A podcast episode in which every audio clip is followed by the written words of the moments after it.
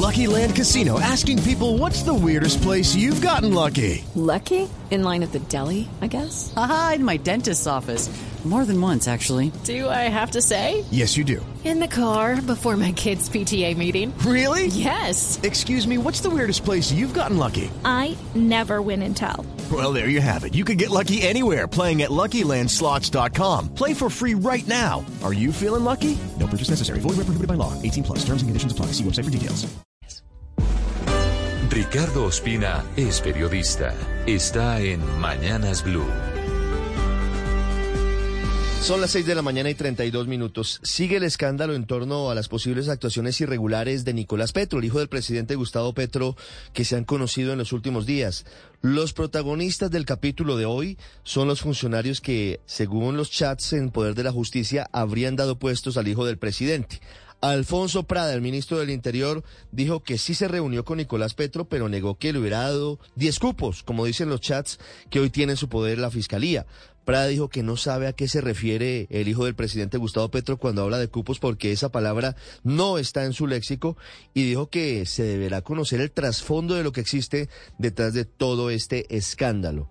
La ministra de Salud Carolina Corcho también confirmó que se reunió con Nicolás Petro, pero dijo, al igual que sus colegas, que se reunió con él como lo hace con líderes políticos de otros sectores.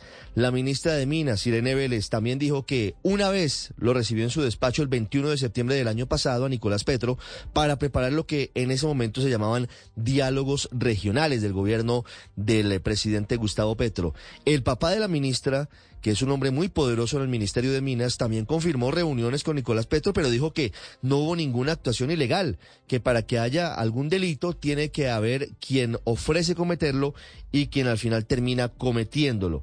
Y mientras este escándalo crece, la lista del caso del hermano del presidente Gustavo Petro sigue a la espera de decisiones de la justicia en relación con la posibilidad de que hubiera pedido dinero a narcotraficantes para ser incluidos en la llamada paz total. Ayer Juan Fernando Petro emitió un comunicado en el que inicia con una frase muy dura frente a su hermano, el presidente de la República, quien le pidió al fiscal Francisco Barbosa que lo investigue a él y a su sobrino, es decir, al hijo del presidente Petro, por posibles actuaciones ilegales. Pues según dijo Juan Fernando Petro, puso a los suyos a padecer este escarnio público, lo que sin duda traspasa la frontera de lo estrictamente fraternal para colocarnos, dice él, como blanco de ataques injuriosos.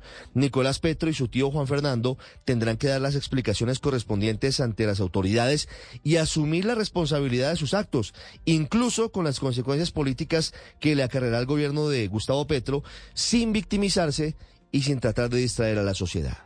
Hey guys, it is Ryan. I'm not sure if you know this about me, but I'm a bit of a fun fanatic when I can. I like to work, but I like fun too. It's a thing. And now the truth is out there. I can tell you about my favorite place to have fun. Chumba Casino. They have hundreds of social casino style games to choose from with new games released each week. You can play for free anytime, anywhere. And each day brings a new chance to collect daily bonuses. So join me in the fun. Sign up now at chumbacasino.com. No purchase necessary. Group. Void were prohibited by law. See terms and conditions. 18 plus.